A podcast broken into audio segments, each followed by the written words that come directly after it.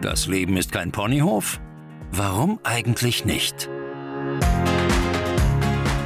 Zeit für mehr soziale Gerechtigkeit. Willkommen beim Podcast des SOVD in Niedersachsen. Und hier sind Ihre Moderatorinnen. Hallo und herzlich willkommen zu einer neuen Folge unseres Podcasts Kein Ponyhof. Mein Name ist Stefanie Jekel, ich bin die Pressesprecherin des SOVD in Niedersachsen und mir gegenüber sitzt, wie immer bei unserem Podcast, meine liebe Kollegin Katharina Lorenz. Hallo Steffi. Hallo Katharina.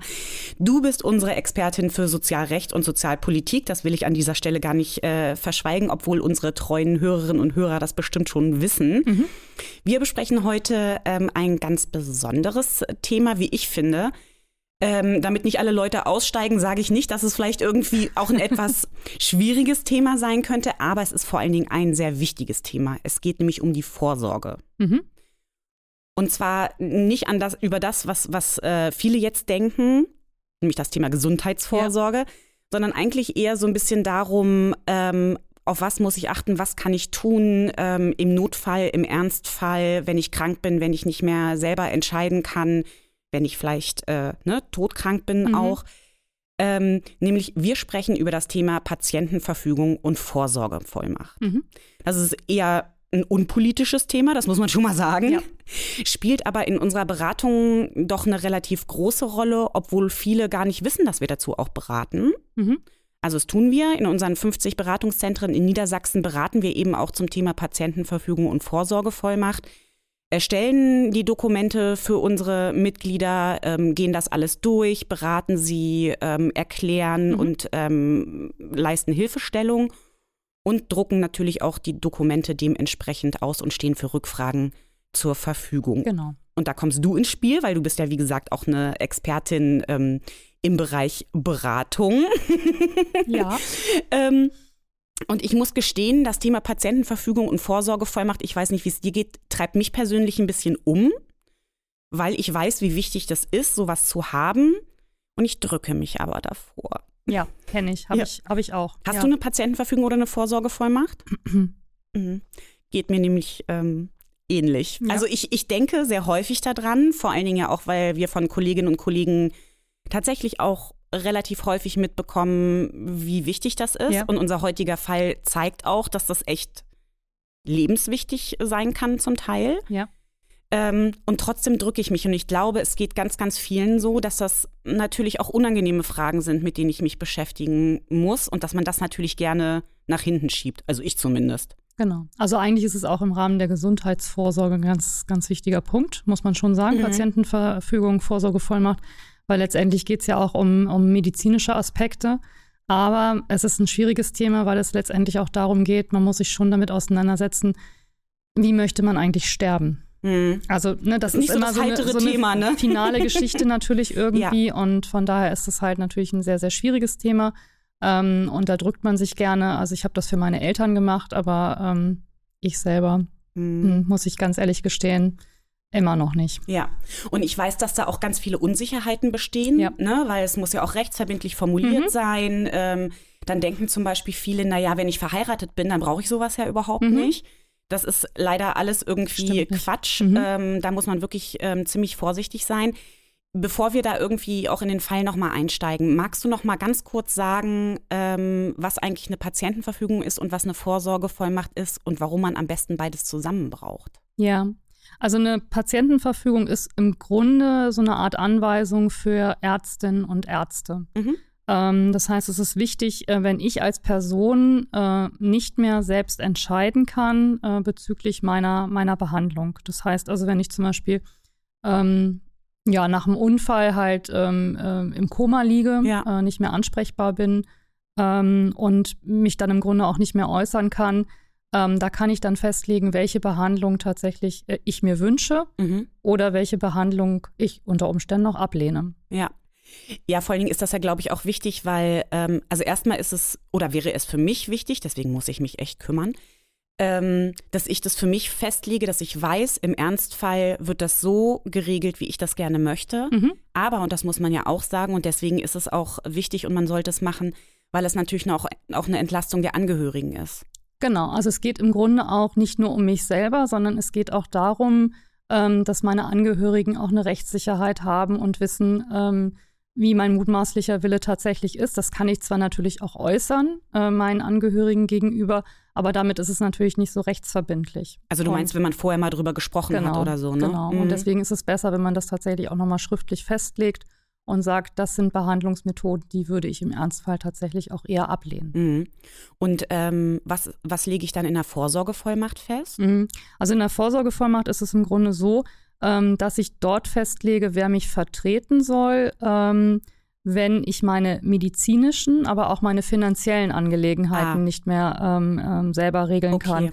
Das heißt, im Grunde ist es so, ähm, damit vermeidet man eigentlich die gerichtliche Bestellung eines Betreuers. Mhm. Ähm, und deswegen sollte man die Patientenverfügung und die Vorsorgevollmacht immer kombinieren. Ja.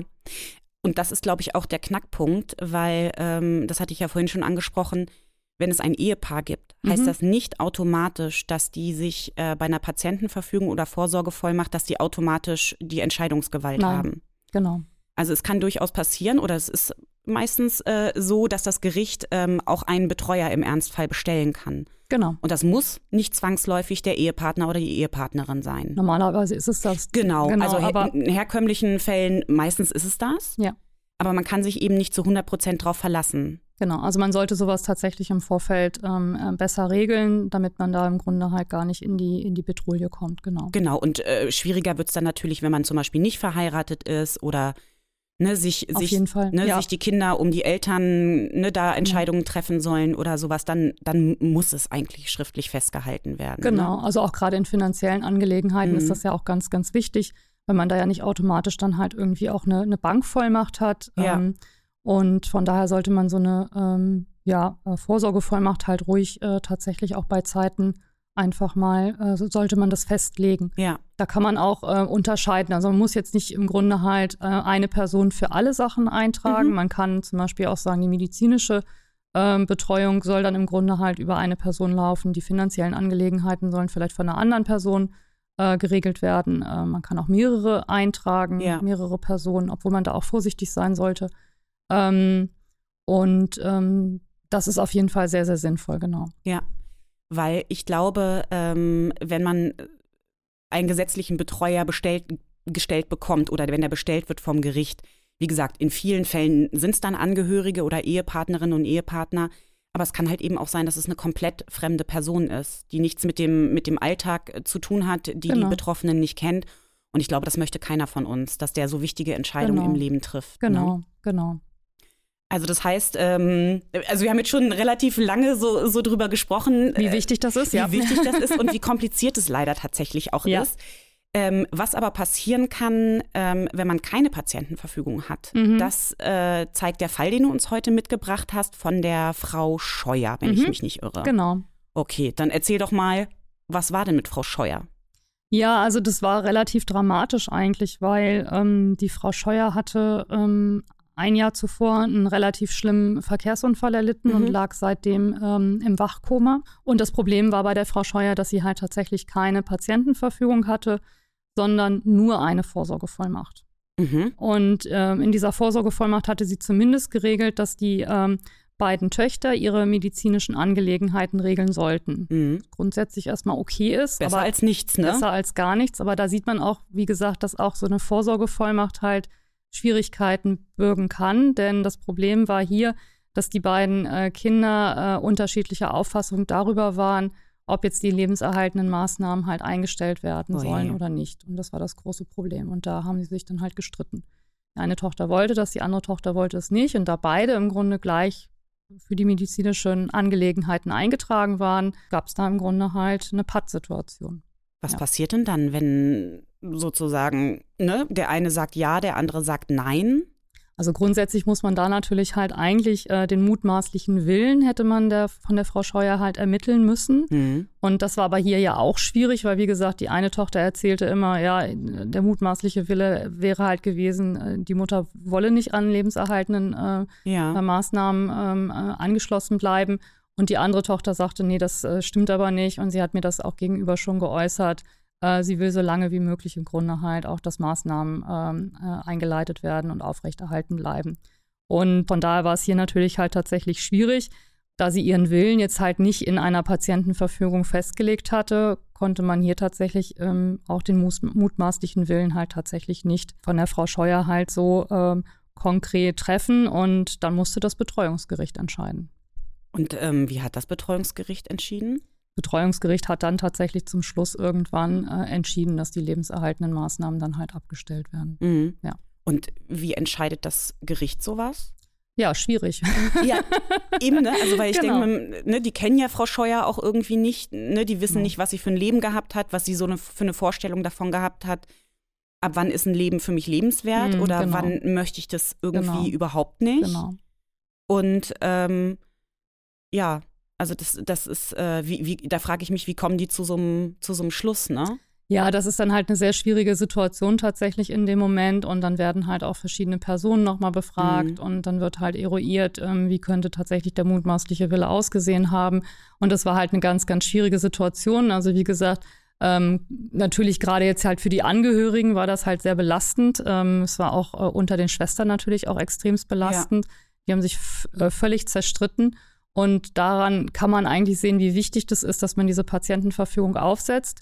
Und daran konnte man aber auch sehen, dass es halt manchmal schwierig sein kann, wenn ich in einer Vorsorgevollmacht tatsächlich zwei bis Personen äh, bestelle, die mhm. im Grunde meine medizinischen Angelegenheiten gleichberechtigt entscheiden sollen.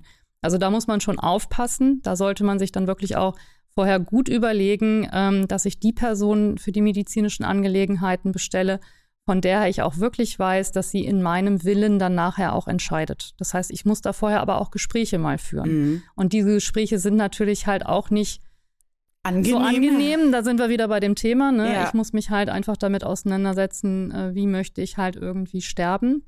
Ähm, und darüber möchte natürlich keiner äh, besonders gerne nachdenken. Und äh, gerade wenn man eigentlich gesund und fit ist und ähm, eigentlich sagt, ach, das ist ja noch lange hin, aber bei der Frau Scheuer hat man halt auch gesehen, so ein Verkehrsunfall kann halt ja. plötzlich von einer Sekunde auf, auf die nächste halt das Leben komplett ändern.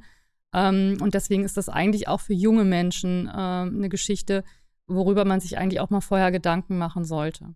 Also das ähm, ist nichts fürs nein. Alter? Nein, das ne? ist überhaupt nichts fürs Alter, weil ähm, ja, sieht man ja jetzt auch an Corona. Ne? Ja. Also da gibt es ja auch äh, junge Menschen, die da irgendwie äh, tatsächlich ne, unter den Folgeschäden leiden oder da wirklich auch ins Krankenhaus mussten. Ne, es kann einen Unfall geben, ganz, ganz ja. schnell, und dann wird man irgendwie aus dem Leben gerissen und ähm, hat sich da natürlich als junger Mensch noch gar keine Gedanken drüber gemacht irgendwie. Genau. Und normalerweise machen das dann ja wahrscheinlich auch die Eltern, aber wie du schon gesagt hast, ne, wenn es da unterschiedliche Auffassungen ja. gibt das kann für die Angehörigen dann tatsächlich dazu führen, dass ähm, da im Grunde halt die Familie komplett auseinanderbricht. Mhm. Und das sollte man sich halt vorher gut überlegen. Von daher wäre es dann halt schon wichtig, dass man da im Grunde sich ähm, ja einfach mal Zeit nimmt, dann äh, gemeinsam darüber zu reden, auch wenn es schwerfällt. Ja. Das Problem ist ja auch so ein bisschen, stelle ich mir gerade vor, Frau Scheuer hat es bestimmt nur gut gemeint, weil es ist natürlich auch schwierig zu entscheiden, welchem meiner Kinder gebe ich jetzt sozusagen die die Vollmacht über ja. mein Lebensende oder auch die finanziellen Geschichten. Ja. Ne, das hat ja dann so ein bisschen was, naja, dem, der einen traue ich mehr oder traue ich mehr zu. Mhm. Also von daher hat sie es bestimmt gut, gut gemeint, gemeint, und wollte da auch mhm. ne, kein Keil zwischen die beiden ja. treiben. Ja. Hat es aber letztendlich doch gemacht, weil sie, weil sie beide eingetragen hat und die genau. so unterschiedliche Auffassungen waren. Ähm, und wie gesagt, da geht es ja nicht darum, was mache ich mit den 500 Euro vom Konto meiner Mutter, sondern mhm. darum, es, es geht um die Frage, soll unsere Mutter mhm, weiterleben genau. oder nicht? Und sind die Umstände so, dass, dass sie ein lebenswertes Leben hätte? Genau, also ich, ich sollte nicht danach gehen, äh, äh, ich sag mal so, welches Kind habe ich jetzt lieber mhm. oder dass sich keines der Kinder halt irgendwie zurückgesetzt ja. Äh, fühlt, sondern in dem Moment halt wirklich auch ähm, klären, welches Kind kommt denn im Grunde halt mit ihrer Auffassung am nächsten bezüglich meiner Auffassung, ja. wie ich im Grunde mein, mein Leben halt irgendwie auch gestalten möchte. Ja. Äh, wo sind wir uns da am ähnlichsten und wo kann ich mit ruhigem Gewissen sagen, die wird tatsächlich in meinem Willen ähm, dann auch entscheiden. Und danach sollte ich gehen und äh, nicht im Grunde halt irgendwie, das, das sollte ich auch kommunizieren. Ne? Ja. ja. Aber schwierig, muss man schon sagen, ne? Ja, aber ist notwendig. ja, aber also zum Beispiel für mhm. mich auch ein Grund oder vielleicht auch für dich, ne? Ja. Also so diese ganzen Fragen und diese ganzen Entscheidungen Ja. Also es führt jetzt nicht dazu, dass ich sage, oh, das ist ja wirklich ein super Thema, mit dem ich mich gerne auseinandersetze. Da ähm, mache ich mir am Samstag mal Gedanken drüber mhm. und dann erzähle ich das auch meiner Familie und dann ist das alles ähm, völlig easy machbar. Es ist schon äh, schwierig. Ne? Ja, raten kann man gut, aber selber machen, ne? Ist, ja, ist, ist, das, dann an mir ähm, ist dann ein bisschen problematisch, genau. Genau. Aber ähm, wie gesagt, wir beraten ja auch dazu. Mhm. Genau. Ähm, Kannst du noch mal so ganz kurz sagen, so ein bisschen was weiß ich ja auch, ne, über welche Fragen man sich da auch so Gedanken macht in der Patientenverfügung? Ähm, ne, da geht es ja, glaube ich, darum, eben, ne, möchte ich lebenserhaltende Maßnahmen? Und ich glaube, in unserer Patientenverfügung, von der wir ja ähm, sagen, und das ist auch so, dass sie wirklich rechtssicher und rechtsverbindlich ist, also wenn man mhm. unsere Patientenverfügung oder Vorsorgevollmacht hat, dann ist man wirklich auf der sicheren Seite. Ähm, wir erklären ja auch, was zum Beispiel lebenserhaltende Maßnahmen sind und sowas. Ne? Also wir erläutern ja so eine Patientenverfügung genau. auch. Und das ist ja, glaube ich, auch wichtig, weil ich jetzt persönlich nicht so ganz weiß, ähm, was alles zu lebenserhaltenden Maßnahmen führt, in welchen Situationen sowas sinnvoll sein mhm. könnte oder mhm. nicht. Genau. Ne, was, was ähm, kann man da noch so spezifisch festlegen? Genau, also ja, das Große ist tatsächlich, sind die ähm, ärztlichen Maßnahmen, also tatsächlich zum Beispiel das, das Abstellen von lebenserhaltenden Maßnahmen. Mhm. Mm, das äh, nimmt einen großen Raum tatsächlich ein.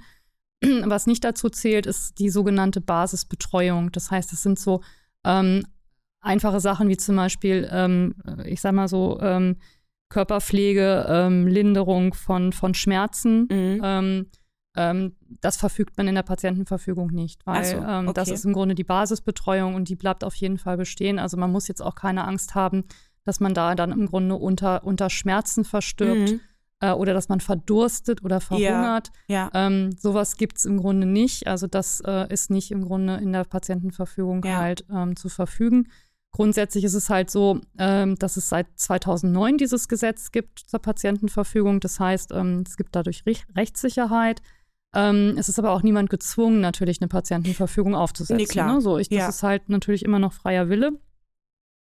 Ähm, und ähm, ich kann aber auch zum Beispiel in der Patientenverfügung so auch andere Sachen regeln, wie zum Beispiel einen religiösen Beistand, den ich gerne haben ah, okay. möchte. Also wenn ich zum Beispiel einen Pfarrer oder einen Priester an meiner Seite Beispiel, haben möchte genau, oder sowas. Genau, ne? also das ja. kann ich zum Beispiel verfügen. Oder ich kann zum Beispiel auch verfügen, äh, wo ich versterben möchte gerne. Also, also, ob ich ein Hospiz zum Beispiel möchte genau, oder zu Hause genau, sein möchte genau. oder so. Okay. Also manchmal lässt sich das natürlich halt nicht einrichten. Mhm. Ich sag mal so, natürlich, wenn ich jetzt, äh, wie die Frau Scheuer, einen schweren Verkehrsunfall hatte, da im Wachkoma halt ja. liege und dann auf der Intensivstation, dann wird es vielleicht unter Umständen schwierig, dann zu sagen, okay, derjenige kann, kann, tatsächlich noch in die häusliche, in das häusliche Umfeld mhm. gebracht werden, um dort zu versterben. In den meisten Fällen wird das ja, nicht ja. möglich sein. Aber gerade bei lebensbedrohlichen Erkrankungen, Krebserkrankungen im Endstadium, zum Beispiel habe ich dann die Möglichkeit zu sagen, ich würde ganz gern dann doch ähm, lieber palliativ im, im, im, Hospiz versterben, weil ich vielleicht auch meinen Angehörigen das einfach auch nicht zumuten ja. möchte, halt die letzten Tage oder Wochen. Und all das kann ich da tatsächlich halt verfügen, äh, dass da so ein bisschen drauf geachtet wird, genau.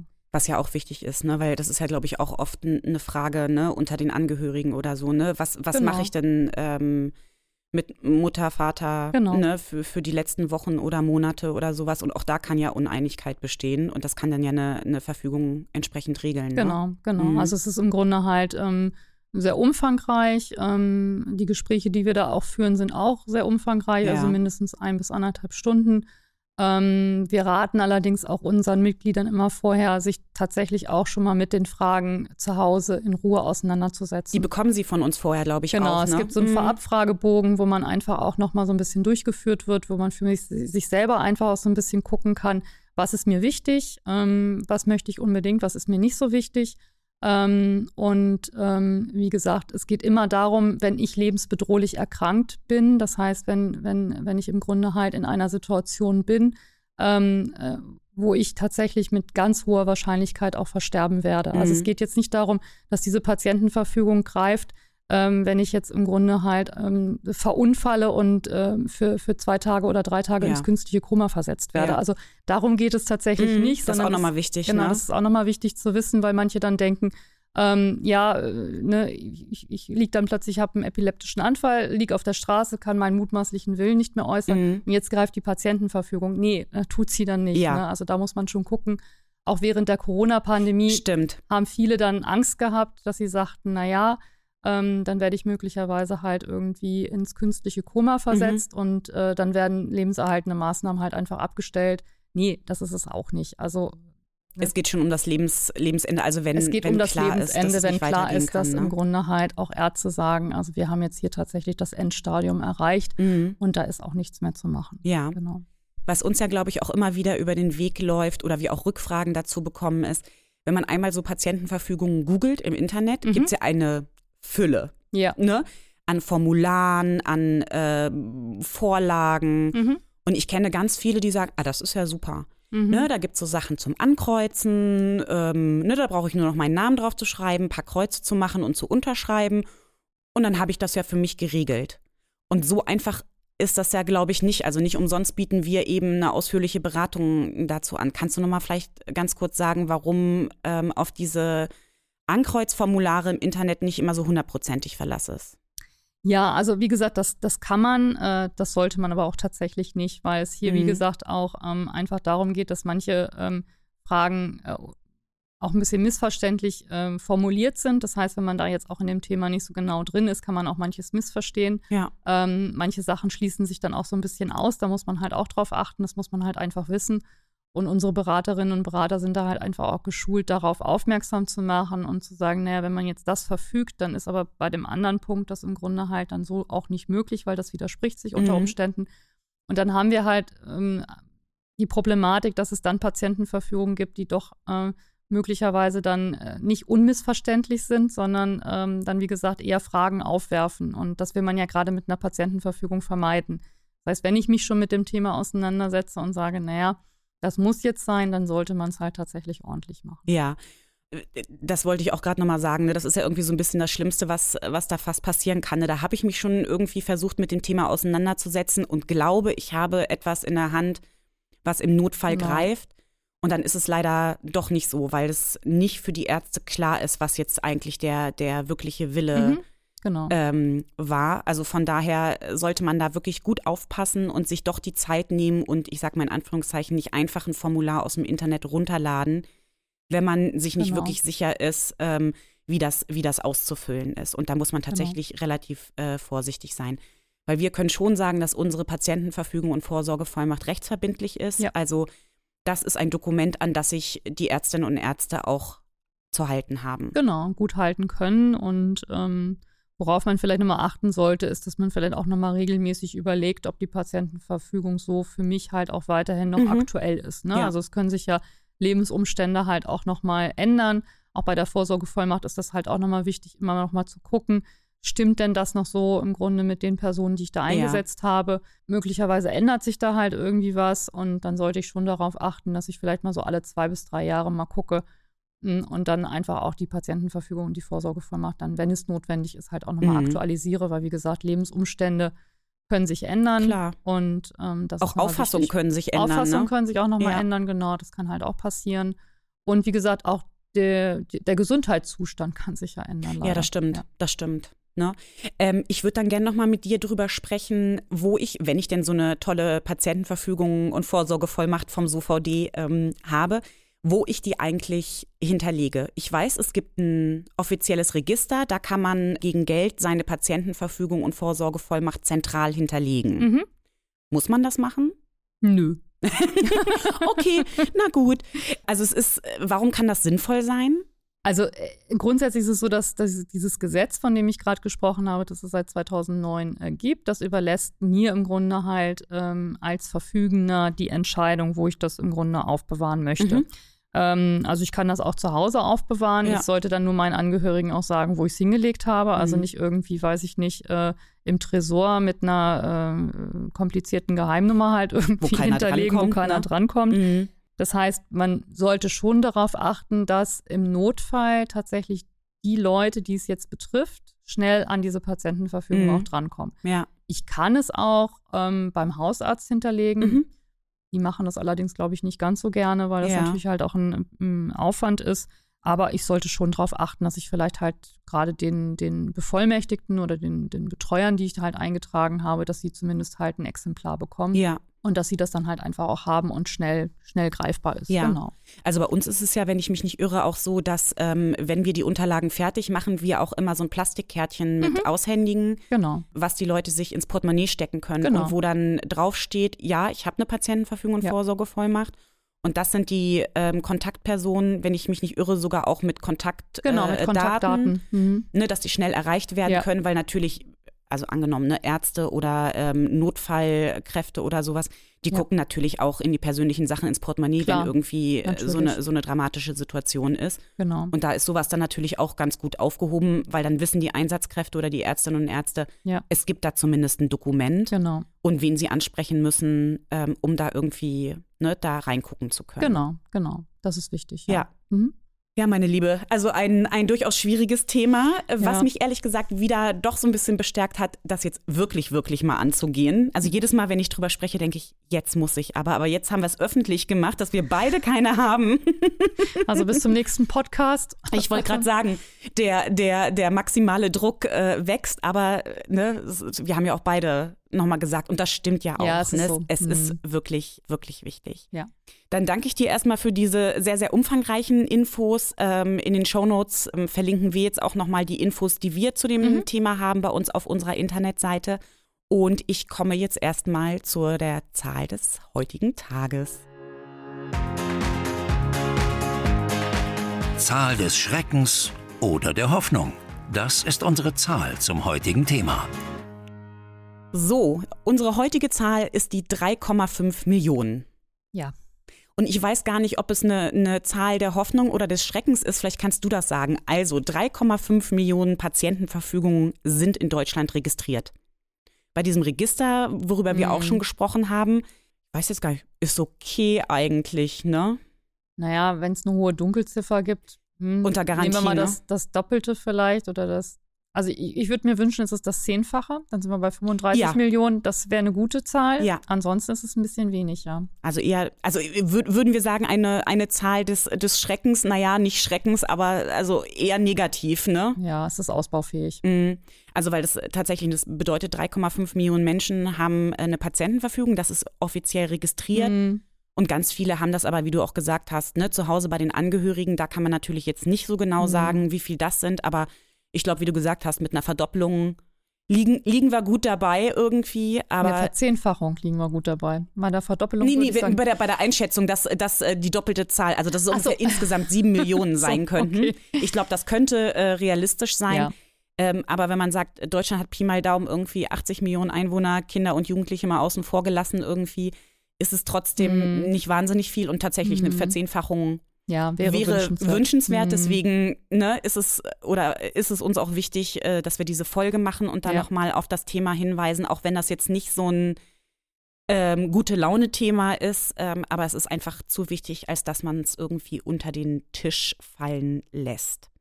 Ja, wir sprechen ja heute über das Thema Vorsorge und das ist auch ein Thema, äh, zu dem wir jetzt kommen mit unserem heutigen Gast, was äh, die, die Vorsorge umfasst. Mhm. Aber das ist jetzt auch nicht so ein ganz äh, lockeres Thema, weil es geht um das Thema Bestattung. Mhm. Wir kriegen ja auch immer wieder Fragen ne, rund um die Themen äh, Testament und Bestattung mhm. und sowas, weil ganz viele ähm, das halt so in einem Rutsch machen möchten. Patientenverfügung ja. und dann möchten sie über das Testament sprechen mhm. und auch eben über die Bestattung. Und wir dürfen bedauerlicherweise derzeit nicht äh, zum Thema Testament oder Erben, Vererben ähm, beraten. Das stimmt, aber wir haben zum Beispiel einen digitalen Vortrag stimmt. zu dem Thema. Genau, Infos ähm, dazu gibt es bei uns auf der Internetseite. Genau. Aber so in der täglichen Beratung dürfen wir die Themen nicht anfassen, ausführlich, nee. ja. weil es eben nicht zum Sozialrecht gehört. Mhm. Deswegen ähm, war es uns heute nochmal wichtig, wenn wir das Thema Vorsorge ähm, ja. äh, besprechen, dass wir uns jemanden äh, zum Thema Bestattung holen und ähm, das haben wir auch getan. Wir freuen uns, dass er den Weg zu uns gefunden hat. Heute bei uns zu Gast. Lars Benstem vom Bestatterverband in Niedersachsen. Hallo, Herr Benstem. Hallo. Hallo. Herzlich willkommen zu unserem ähm, Podcast. Wir sprechen ja heute über das Thema Vorsorge. Sie sind vom Bestatterverband Niedersachsen, also allein deswegen ja schon Experte. Sie haben aber auch ein Bestatterunternehmen in Göttingen. Ja, wir haben ein Bestattungsunterhaus, was jetzt in der fünften Generation geführt wird. Mhm. Ähm, ja, ich mache es inzwischen seit 25 Jahren. Ui. Ähm, ja, und ich hoffe, dass ich Ihre Fragen beantworten Auf kann. alle Fälle. Ja, wie Sie hören, haben wir einen totalen Experten äh, im Bereich Bestattung und Vorsorge ähm, eingeladen. Herr Benstem, wenn ein naher Angehöriger stirbt, dann ähm, sind die Betroffenen ja meistens relativ hilflos, wissen nicht, was sie tun sollen. Sie als Experte, was sind denn so die ersten Schritte, die man angehen sollte, wenn ein Angehöriger verstorben ist? Ja, also wenn ein Mensch verstorben ist, ähm, wenn wir also jetzt ganz am Anfang anfangen, ist es ja erstmal, dass die Angehörigen einen Arzt rufen müssen, mhm. ähm, der den Tod feststellt. Mhm. Das ähm, erfolgt also automatisch im Krankenhaus. In Altenheim wird das eben auch über die Heime sozusagen erledigt. Ja. Aber wenn ein Sterbefall zu Hause eintritt, ist es eben so, dass die nahen Angehörigen ähm, erst einmal den Arzt rufen mhm. müssen. Mhm. Ja. Ja, wenn der Arzt dann da war und den Tod festgestellt hat, dann ist es so, dass ähm, die Angehörigen sich mit einem Bestattungsunternehmen in Verbindung setzen sollten, mhm. sich aber dabei auch einfach Zeit lassen sollten, ähm, vielleicht auch schon mal ein bisschen vorüberlegen, was, was für Wünsche da sind, ja.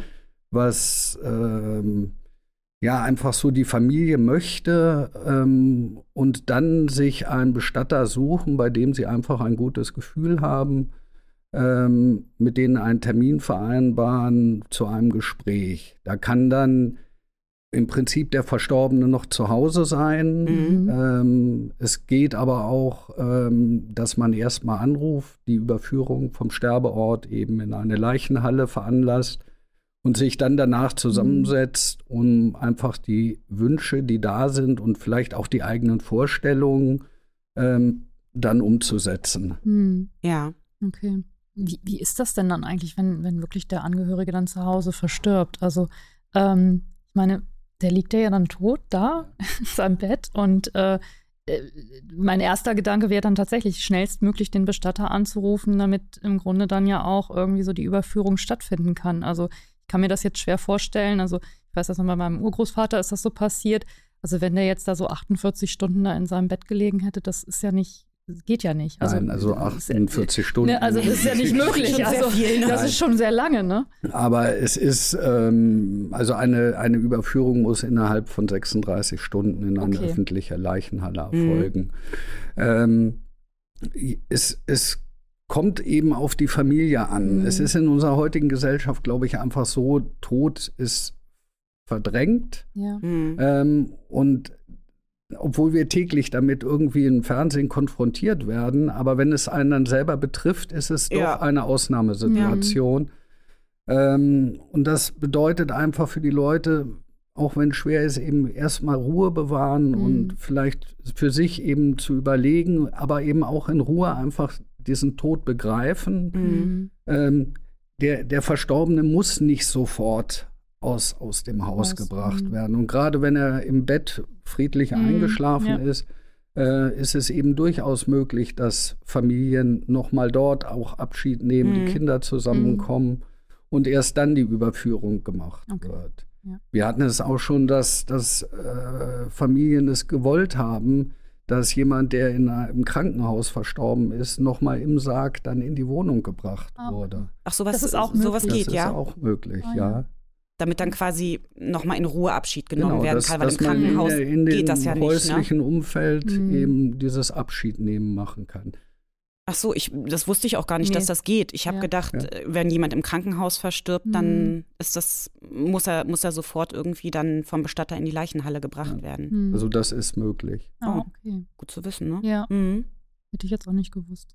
Und ich meine, früher war es ja normal, dass der Verstorbene zu Hause Stimmt, drei Tage eben ja. im, im, Bett aufgebahrt war. Ja. Und, und äh, die Familien und Nachbarn gekommen sind, ja. sich verabschiedet haben mhm. und dann erst eben der, der Weg ähm, zum Friedhof ja. gemacht wurde. Ja. Ja. Die Beisetzung dann. Ja. Das ist vielleicht auch eine schöne äh, Sache eigentlich, weil ich glaube, das ist halt auch wichtig, ne, dass man das halt dann begreift und sich verabschieden ja. kann Ähm, sonst wird das vielleicht einfach auch schwierig. Ähm, und ist eigentlich so ein bisschen schade, dass das gerade so in unserer Zeit halt eher so, wie Sie schon sagten, so verdrängt wird. Man möchte sich eigentlich nicht damit auseinandersetzen und Tod ist immer was ganz, ganz Schlimmes. Ähm, aber für die Angehörigen ist es ja auch wichtig, sich zu verabschieden und dann halt auch zu sagen, ja gut, das ist jetzt den Tod zu begreifen als ja, Teil des Lebens. Ähm, es ne? ist Teil ja. des Lebens. Ja, ja, das stimmt. Ähm, wie ist denn das? Also so grundsätzlich, ähm, Angehörige sind ja dann emotional natürlich sehr belastet durch, durch diesen Todesfall. Und ähm, kann ich denn im Grunde halt im Vorfeld schon äh, so ein bisschen den, den Ablauf oder die Organisation vorplanen? Also kann ich da im Grunde halt jetzt, wenn ich äh, zum Beispiel eine lebensbedrohliche Erkrankung habe und ich weiß jetzt also, das geht mit mir jetzt irgendwann auch zu Ende, ähm, habe ich die Möglichkeit, im Vorfeld schon einen Bestatter anzurufen und zu sagen, ich würde ganz gerne die und die Sachen schon mal vorab regeln. Ist das möglich? Ja, das ist möglich. Und das sind halt diese Bestattungsvorsorgen, mhm. ähm, die wir inzwischen wirklich häufig machen, wo ja, Personen äh, aus den verschiedensten Beweggründen sowas für sich wünschen. Also das sind Leute, wo, wo die Kinder in der ganzen Welt verteilt sind. Ja. Mhm. Ähm, die einfach sagen, wir wollen unseren Kindern einfach diese Arbeit abnehmen ja. und das vorher regeln. Es sind Alleinstehende, ja. wo, wo, mhm. wo, wo, niemand mehr da ist, ja. aber auch wirklich niemand, die das viel machen und ganz eigentlich komplett durch durch die Gesellschaft durch. Ja. Also es, wir machen sehr viele Vorsorgen. Und in dieser Bestattungsvorsorge wird dann eben wirklich geregelt ähm, die komplette Bestattung. Also ähm, es geht eben darum, die, die nötigen Dokumente, die man braucht, um mhm. einen Sterbefall zu melden beim Standesamt, zum Beispiel für die Sterbeurkunden. Also das sind bei Verheirateten die, die Heiratsurkunde, bei, mhm. bei Ledigen die Geburtsurkunde ähm, zum Beispiel bei Geschiedenen äh, braucht man die Heiratsurkunde und das Scheidungsurteil. Ah, ah okay. Ja. Ähm, das sind eben also vor allem auch so Dokumente, wo, wo viele Leute das, ja, das war halt vor 40 Jahren oder 50 Jahren mm, und dann. Mm. Ähm, wo liegt das jetzt? Wo liegt denn das jetzt? ja, genau. Und äh, für uns ist also ganz häufig erstmal ähm, das Problem, dass wir diese, diese Urkunden suchen müssen, mm. müssen dann anfangen, wenn dann zum Beispiel, nehmen wir an, die Mutter verstorben ist, ähm, die vor 30 Jahren ähm, geheiratet hatte, der Ehegatte ist vorverstorben, mhm ähm, keiner weiß, wo die Urkunden mhm. sind, dass man dann anfängt, diese Urkunden wieder zu besorgen. Mhm. Ja, und das dauert. Ne? Und das mhm. dau dauert und ist vor allem häufig auch nicht ganz einfach, weil man dann kein Mensch weiß, wo wurde mhm. geheiratet. Oh, das stimmt, ne? Ja. Und dann muss man eben anfangen, erstmal zu suchen, ähm, wo eben das Heiratsstandesamt ist. Und es ist halt zwingend erforderlich, mhm. ähm, bei einem Sterbefall diese Urkunden im Original vorzulegen. Ja. Oh. Okay. Und das sind natürlich Dinge, die man in einer Bestattungsvorsorge durchaus äh, sehr gut vorab mhm. schon mal erledigen kann, weil die Leute, die, die die Vorsorge für sich machen, einfach wissen, wann ja. sie geheiratet ja. haben ja. und wo sie geheiratet haben. Ähm, Abmeldungen ähm, von Renten, Krankenkassen, eventuell Versicherungen. Ja. Ähm, was ganz wichtig ist, wo man Angehörigen auch sehr, sag mal, Hilfestellung leisten kann, ist das, wenn ich zum Beispiel zu einer Trauerfeier einladen möchte, dass ich diese Adressen aufschreibe. Ja. Weil mhm. die, nehmen wir an, die Kinder leben nicht in derselben Stadt, ja. die mhm. haben nicht den gleichen Bekanntenkreis, mhm. ähm, wissen vielleicht die engsten Freunde, aber ja. wer noch zum Beispiel eingeladen werden soll, das weiß, weiß man nicht. Weiß, weiß man nicht. Ja. Und das ist sehr hilfreich für Familien, wenn sowas vorab schon geklärt ist, ähm, solche Listen bestehen.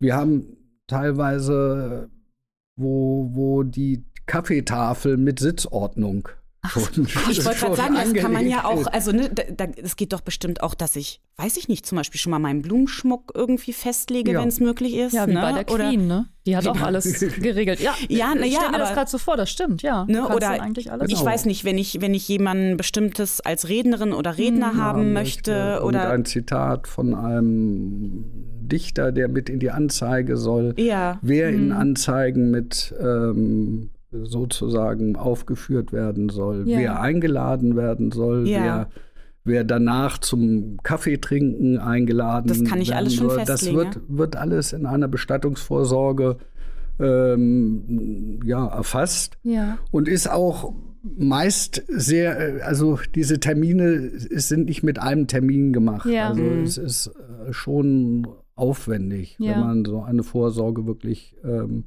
detailliert machen will. Ja. Und Sie kümmern sich dann um alles. Das heißt also, wenn diese, diese Vorsorge mit Ihnen da äh, vereinbart wurde, alles schriftlich festgelegt wurde, dann machen Sie das im Grunde halt von, von A genau. bis Z einfach genauso, wie ich mir das gewünscht ja. habe. Und also es ist so, wir können das so machen. Ähm, es wird dann zum heutigen Zeitpunkt berechnet, ja. was, was es etwa heute kostet. Das ja. wäre nämlich noch meine Frage mhm. gewesen, ja. Mhm. Und dann wird eben diese Summe auf ein Treuhandkonto mhm. ja. ähm, überwiesen. Wir arbeiten da mit der Deutschen Bestattungsfürsorge AG zusammen. Ah, mhm. ja. ähm, dort werden diese Gelder mündelsicher verwahrt. Ah, okay. Also das heißt, dass eben auch, wenn wir als Unternehmen aus irgendeinem Grund mal nicht mehr existieren sollten, ah, okay. äh, sind nicht mit so. unserem Betriebsvermögen diese Gelder weg. Also das, früher war ja, das häufig, hm. dass man dem Bestatter einfach so ein Sparbuch gegeben hat. okay. Bisschen Bargeld. ja. Ähm, oder, oder sowas auch überwiesen hat. Mhm. Ähm, aber das ist, also machen wir überhaupt nicht mehr. Also mhm. Wir arbeiten nur mit denen zusammen. Und wenn der Tod dann erst in zehn Jahren zum Beispiel äh, äh stattfinden sollte. Wie ist das dann mit dem, also ich berechne ja im Grunde die Bestattung jetzt zum jetzigen Zeitpunkt und die Inflation, wissen wir ja alle, alles wird teurer. Wie läuft das dann? Ja, man muss natürlich immer wieder mal gucken. Also mhm. bei vielen Leuten, die, die planen schon so ein gewisses Polster ein. Ja. Oder äh, zum Beispiel, wenn man eine Grabstelle zum heutigen Zeit zum Beispiel erworben hat auf ja. die gesamte Laufzeit. Ähm, dass die nochmal diese Summe mit anlegen. Also dass man so ah, einen, okay. einen gewissen Puffer hat. Hm. Also man muss, muss schon immer wieder gucken, also wie die Entwicklung weitergeht, mm, wissen wir ja nicht. Ja, ja, genau. Ähm, vor vielen Jahren war es noch so, dass eigentlich die Zinserträge aus diesen Treuhandkonten mhm die Inflation ausgeglichen haben. Hm, das klappt das ist aber leider mehr, ne? bei der hm. Nullzinspolitik hm. ähm, ja. also vorbei. Also das ist so ein Punkt, wo man vielleicht schon alle fünf Jahre mal gucken okay. sollte, ähm, passt das noch ja. alles. Und ähm, Sie müssen sich auch an diese äh, Bestattungsvorsorge halten. Also das heißt, wenn jetzt die Kinder kommen und sagen, also da sollten äh, Tante Erna und Onkel Heinz eingeladen werden. Ähm, das wollte unsere Mutter so. Ich möchte das aber nicht. Für Sie ist das verpflichtend, was die oder der Verstorbene wollte, oder? Für uns ist das weitestgehend hm. verpflichtend. Okay, also okay. viele, viele Vorsorgende machen freiwillig, also von sich aus einfach so, so, so Punkte rein wie die Gestaltung der Zeitungsanzeigen oder mhm. der Trauerbriefe. Ja. Möchten sie gerne zum Beispiel den Kindern überlassen. Mhm. Okay. Ah, okay. Ähm, die, äh, für uns verpflichtend werden die Bestattungsvorsorgen, wenn der sozusagen Vorsorgende das Totenfürsorgerecht an uns abtritt. Und was heißt das jetzt genau? Ja, das Totenfürsorgerecht liegt beziehungsweise hat jeder und liegt normal bei dem Bestattungspflichtigen. Das mhm. heißt also, die Ehefrau bestattet ihren Ehemann, mhm. somit hat sie äh, einmal die, die Bestattungspflicht mhm. und das Totenfürsorgerecht. Ah. Der Ehemann könnte jetzt sagen zu Lebzeiten, ich will nicht, dass meine Frau mich bestattet. Ja die hat mich immer geärgert zum Beispiel. ja. ähm, und kann dieses Totenfürsorgerecht auf einen Freund oder ah. übertragen. Mhm. Und der ist dann derjenige, der die Bestattung durchführen kann. Ach, das wusste ich der gar nicht. Der entscheidet dann. Der ja. entscheidet dann. Ja. Also Ehefrau hin oder her, ja. in dem Fall. Weil, äh, also wenn das Totenfürsorgerecht abgetreten wird, ja. äh, ist sozusagen der Ehegatte ah. raus. Aus. Okay. Und Sie können aber auch als Bestatter das Totenfürsorgerecht Genau, also erhalten. das ist, mhm. ist frei zu, ja, ah. zu übertragen sozusagen ah. vom Vorsorgenden. Ja.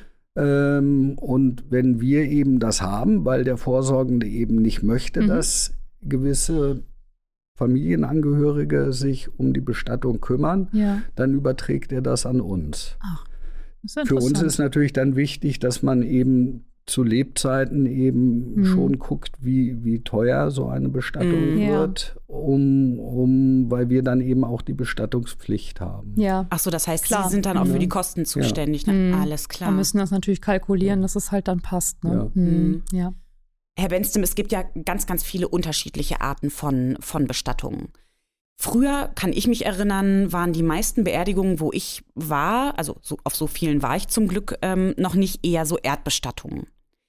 Ne, dann gibt es mhm. ja auch mhm. Urnenbestattung, äh, Seebestattung. Ich war jetzt auf einer äh, äh, Beisetzung in einem Friedwald. Also da kommen ja, glaube ich, ganz, ganz viele unterschiedliche Arten von Bestattungen jetzt auch ähm, auf Sie zu oder auch ne, Kunden mit verschiedenen Wünschen. Was sind äh, so die Trends in Anführungszeichen oder welche Arten von Bestattung gibt es eigentlich und ähm, was darf man überhaupt in Deutschland und was darf man nicht? Weil ich glaube, also im eigenen Garten beerdigen geht ja nicht. Ich weiß nicht, was mit der Urne auf dem Kaminsims Kamin? ist. Das ist in Deutschland nicht zulässig. Ah, mhm. In Amerika, glaube ich. Ne? Ja. ja. Also eigentlich im ganzen europäischen Ausland ah, ist es äh, wesentlich liberaler als in ah. Deutschland. Okay. Also in Deutschland herrscht halt diese Friedhofspflicht. Ja. Mhm. Ähm, ja, das wird wahrscheinlich damit zusammenhängen, wer Friedhofsträger ist. Ach so, okay. okay. Mhm. Ähm, von daher ist es so, dass, dass eigentlich immer eine, ein Friedhof oder ein, ein Friedwald gewählt wird. Jetzt von den mhm. Bestattungsarten müsste man erstmal unterscheiden. Also was Sie sagten, es gibt die Erdbestattung und die Feuerbestattung. Mhm. Die Erdbestattung ist eigentlich so diese klassische Beisetzung mhm. auf dem Friedhof. Ja. Beim, bei der Feuerbestattung gibt es inzwischen ähm, so diese ja, Möglichkeiten, eigentlich andere Beisetzungsorte zu wählen. Ah ja, ja. Ähm, das wären dann eben die Friedwälder, mhm. ähm, Ruheforste, ähm, ja. also im Prinzip naturnahe Bestattung. Ähm, es, es gibt die Möglichkeit, aus der Asche oder beziehungsweise aus einem geringen Teil der Asche Diamanten pressen zu lassen. Oh, wirklich? Ähm, oh, wobei ja. Das halt ein ja überwiegend chemischer Prozess ist, ja. wo, wo eben nur ein minimaler Teil der Asche sozusagen okay. entnommen wird. Ja. ja, also der Großteil ähm, muss dann auch bestattet werden. Der Großteil wird oh. dann bestattet. Mhm. Ähm, dann ist es, wenn man so ins Europäische beziehungsweise bei uns noch guckt, die Seebestattung als ja. eigentlich relativ häufig gewählte ja. Möglichkeit. Ja, und dann gibt es eben diese etwas neueren Formen, die dann in Niederlanden gerne oder eben nicht mehr in Deutschland gehen, mhm. wie Ballonbestattungen, also wo okay. die Asche in in Art Wetterballons eingefüllt werden ja. und bei dem richtigen Wind Richtung Meer. Im Winde verstreut Meer, quasi. Genau, und die dann ja. irgendwann platzen und oh. ähm, die Asche verteilt sich oder eben vom, vom Heißluftballon mhm, ähm, ja. verstreut wird. Ah, okay. ähm, das sind aber dann so, so Formen, die nicht mehr in Deutschland mhm. möglich sind. Ja. Aber könnte ich rein theoretisch dann sagen, ich möchte, dass das ganz gerne im europäischen Ausland durchgeführt wird, weil das da ja. erlaubt ist? Das, das kann ich Sie, verfügen. Das können okay. Sie verfügen. Ach so, das mhm. wusste ich auch nicht. Also ich mhm. müsste gar nicht in Deutschland bestattet werden? Oh, ah. ach so. Ähm, und wenn Sie jetzt mal so auf Ihre Kundschaft äh, gucken, ich glaube, viel an Beerdigung ist ja schon noch so traditionell, auch so von den Feierlichkeiten her, aber ich habe so ein bisschen das Gefühl, dass auch immer mehr so individuelle Wünsche eine Rolle spielen, gerade so im Hinblick, ne, weil ja auch viele, äh, die, die versterben, vielleicht nicht mehr in der Kirche sind und äh, Trauerrednerinnen oder Trauerredner ja. haben. Merken Sie das auch so bei sich im Unternehmen, dass da ähm, das vielleicht auch mit dem Tod ein bisschen anders umgegangen wird oder mit den Feierlichkeiten, dass gar nicht mehr so das Traditionelle gewünscht wird? Also ich glaube schon, dass, dass Bestattung noch relativ traditionell ist. Mhm. Es ist das ähm, drumherum, was sich ändert. Also mhm. Es ist ähm, nicht mehr unbedingt äh, dieses Trauern an der Grabstelle. Also die, die Grabstelle mhm. tritt immer mehr in, in Hintergrund.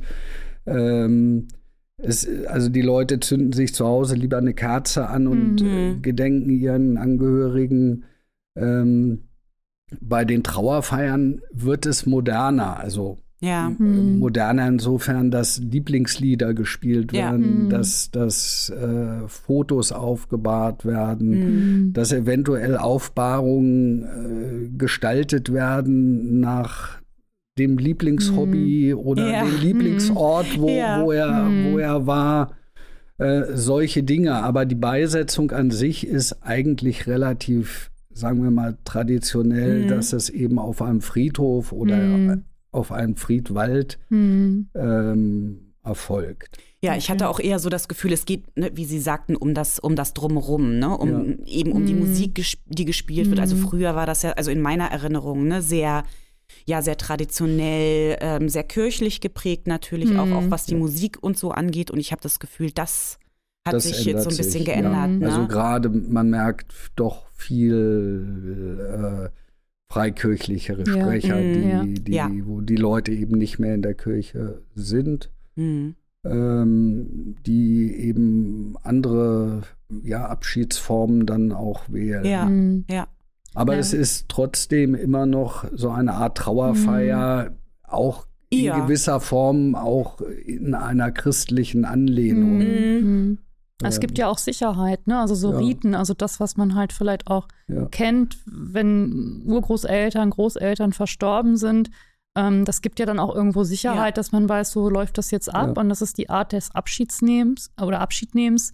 Und ähm, damit kann ich gut umgehen. Damit fühle ich mich dann mhm. vielleicht in dem Moment halt auch ganz wohl. Ne? Und das ist eben ja auch ganz wichtig, dieses Abschiednehmen, weil diesen Tod mhm. begreifen. Ja.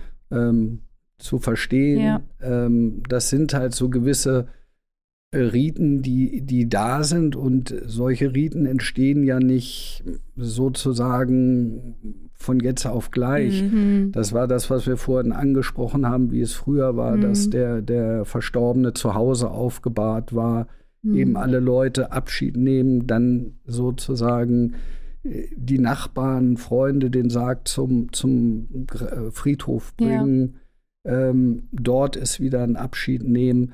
Das sind natürlich heute alles viele Punkte, die einfach rausgenommen hm, wird. Da, stimmt, da verstirbt ja. der, hm. derjenige irgendwo im Krankenhaus. Hm. Ähm, und manchmal ist das nächste, was es vielleicht noch gibt, eine Urnenbeisetzung. Ja, ja. ja, ja. Und da, das ist natürlich für Angehörige viel weggenommen. Die einen ertragen es. Für andere ist es dann schwierig. Hm. Ja. ja. Ja, das stimmt. Hm. Ähm, wie ist denn das? Hm, vielleicht nochmal, das ist jetzt natürlich irgendwie, aber das Finanzielle spielt natürlich auch immer irgendwo eine Rolle, ne? Ähm, weil ich überlege jetzt gerade so, ähm, wie teuer ist denn so eine Bestattung dann im Durchschnitt? Also wenn ich jetzt sage, ich mache, äh, gibt es wahrscheinlich von bis, ne?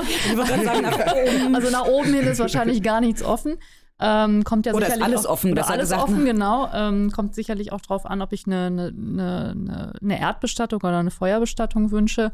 Ähm, aber so im Durchschnitt, was muss man denn heutzutage so äh, ja, zurücklegen ähm, für die Kosten einer ja. Bestattung, so im Durchschnitt? Also das ist wirklich eine sehr individuelle mhm. Frage. und und ähm, es ist halt immer schwierig, weil diese Bestattungskosten sich einfach aus verschiedensten Positionen mhm. zusammensetzen. Das mhm. sind einmal die reinen Bestatterleistungen, dann haben wir aber die Friedhofsgebühren, Kremationsgebühren, mhm. wir haben Zeitungsanzeigen, Blumen. Ja. Und das alles ergibt dann letztendlich irgendwo eine, eine Gesamtrechnung. Mhm. Ähm, deswegen ist das immer sehr schwierig zu sagen, was kostet eine Bestattung. Mhm. Man kann bei der Feuerbestattung vielleicht sagen, dass zwischen zweieinhalb, dreitausend bis mhm. sechs mhm, ja. okay. und, und äh, bei der Erdbestattung würde ich sagen, so 5000 mhm. bis 12.000. Ja. Okay. 13. Ja. Das hängt eben von den mhm. Grabstellen ab. Mhm. Ähm, Auch von dem, was gewünscht ist, dann, wie genau. Sie sagten, ne? Und, ja. und was gewünscht ist. Mhm. Ja. Und na gut, aber das ist ja schon mal eine ganz gute Einschätzung, weil mhm. ich hatte ehrlich gesagt nur eine rudimentäre Vorstellung mhm. davon, was man da so einplanen muss, ob ja. das 2000 oder 12.000 mhm. sind oder so. Und mhm. klar, nach oben ja. ist da ja, ja sowieso, gibt es keine Grenzen, das ist ja klar. Ja, Herr Benstem, vielen, vielen Dank, dass Sie heute hier waren. Also ich bin ein ganzes Stück schlauer, auch ja. vor allen Dingen beim Thema Bestattungsvorsorge. Ja. Ich nehme mit, dass ähm, man schon sehr, sehr viel vorsorgen kann beim Thema Bestattung. Ja. Dass man sehr, sehr viel vorsorgen sollte, wenn man ähm, die Angehörigen entlasten ja, möchte. Und auch wie beim Thema Patientenverfügung mhm. ähm, sich schon mal rechtzeitig Gedanken drüber macht, über das, was man möchte. Das ist richtig. Sehr schön. Dann vielen, vielen Dank ja. ähm, auch äh, an dich, Katharina. Dankeschön. Vielen Dank auch. Ja, und ähm, wir hören uns das nächste Mal. Alles klar. Ja. Tschüss. Das war er, der Podcast des SOVD Niedersachsen. Vielen Dank für Ihr Interesse. Wir freuen uns über Ihre Kommentare und Bewertungen. Oder schreiben Sie uns gerne eine E-Mail mit Ihren Wünschen und Anregungen. Wir werden uns weiter für mehr soziale Gerechtigkeit einsetzen. Seien Sie dabei.